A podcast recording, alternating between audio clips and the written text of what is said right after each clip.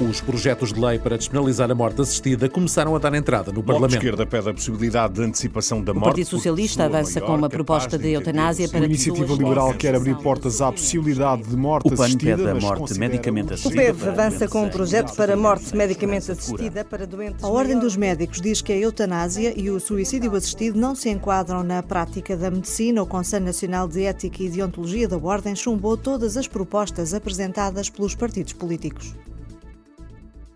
Ao longo de 20 anos, muitos doentes já me pediram para morrer. Muitos doentes já me disseram: Eu estou desesperado, não, o que é que vai ser de mim? Eu não, não, não há mais nada que eu possa ter na vida. Esse sofrimento é muito fácil uma pessoa não conseguir ver a luz ao fundo do túnel e sentir-se completamente desesperada e sem saída. Eu própria já, já estive doente, com uma doença muito séria, e também já im- imaginei que eu ia morrer e que não, e que não tinha saída possível.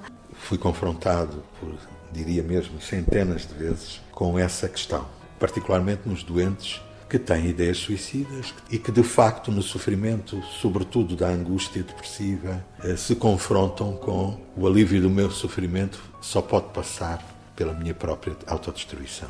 São inúmeros os profissionais de saúde que já se cruzaram com a morte, com doentes terminais, pedidos, rebates de consciência, impotência ou simplesmente tiveram de dar uma mão amiga.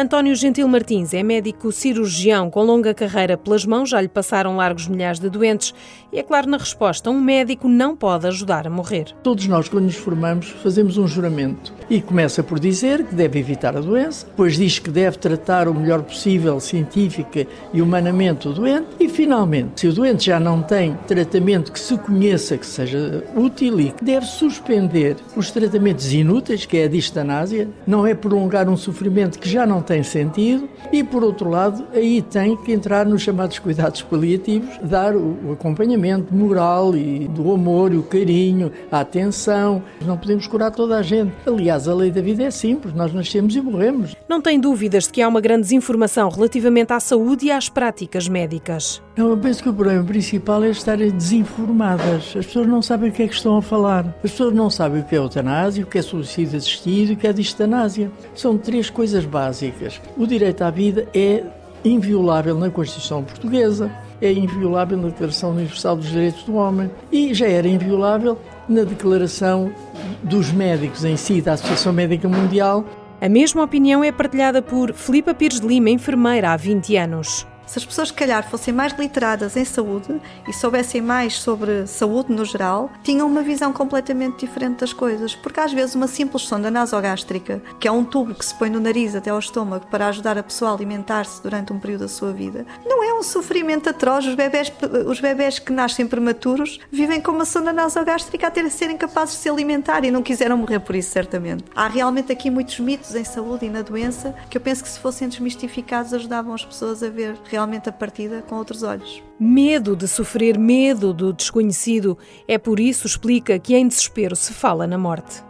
As pessoas querem morrer porque têm medo do sofrimento, têm medo do que é que a morte lhes pode, o que é que os períodos prévios à, à chegada da morte podem trazer. E é muito gratificante para mim, enfermeira, já ter imensas, ao longo dos últimos 20 anos da minha vida, imensas, imensas situações de pessoas em que eu própria tive medo, eu não vou conseguir ajudar esta pessoa quando ela tiver falta de ar, que mais é que eu posso fazer por ela, que, que- mais é que eu posso, eh, que ajuda é que eu posso pedir ao médico para prescrever mais algum medicamento que ajude aquela pessoa realmente a não ter falta de ar. E nunca tive ninguém, nunca, que à beira da morte me dissesse realmente mate-me que eu não aguento mais. Pedro Varandas, psiquiatra com milhares de consultas dadas, habituado a lidar com quadros de perturbações mentais que geram frequentemente pensamentos suicidas e de morte, tem provas dadas de que o caminho do esclarecimento, do tratamento e da palavra dá resultados. Eu estou a sofrer, não sei quanto tempo vou ter de vida e eu não quero que a minha vida termine desta maneira em grande sofrimento. E aí vem uma coisa que é diferente de matar, porque a eutanásia é dar a possibilidade à pessoa de matar com a ajuda de um técnico de saúde, que será necessariamente, em meu entender, um carrasco. Nossa ajuda como médicos, como enfermeiros, como psicólogos, é ajudar a que esse tempo de vida que a pessoa tenha não seja um tempo de vida que pela minha ação se vá prolongar em sofrimento, também não é isso que é desejável, é criar as condições que esse tempo de vida que a pessoa vai ter permita que essa pessoa esteja confortável, não tenha o sofrimento da dor e da angústia intensa que está a viver e que possa viver este, este tempo final de vida com um sentido do que foi a sua vida, que é a sua relação com toda a gente que lhe é próxima. Se precisar de se reconciliar com as pessoas da sua vida, ainda tem esse tempo. Se precisar de se reconciliar consigo próprio, ainda tem esse tempo para poder morrer em paz. Numa sociedade onde os cuidados paliativos não são ainda um direito para todos, este psiquiatra não consegue perceber iniciativas como a liberalização da eutanásia. O morrer em paz é, digamos, um direito, e é esse o direito que nós devemos garantir a todos. É isso normalmente nós chamamos de cuidados paliativos. E os cuidados paliativos também são um ato clínico. Gentil Martins alerta para o risco das palavras neste debate. O problema é este: temos poucos cuidados paliativos. Pois temos, infelizmente. Mas isso não vai justificar que, por termos pouco de cuidados paliativos, vá matar o doente. Por outro lado, há uma coisa que também é perigosa: morrer com dignidade. Então, eu, quando morro, naturalmente, não tenho uma morte digna. Eu tenho que ser morto para ter uma morte digna. Há ainda muito caminho a trilhar nos paliativos, diz a enfermeira Filipa Pires de Lima. Nunca, jamais em tempo algum podemos esquecer a família. E há realmente aqui uma, uma brutalização de cuidados, um olhar de uma forma muito rígida para as visitas, para a possibilidade de permitir que a família acompanhe essa pessoa durante as 24 horas no final da vida dela. A irmã Paula Carneiro é superiora da Casa de Saúde da Idanha, gerida pelas Irmãs Hospitaleiras.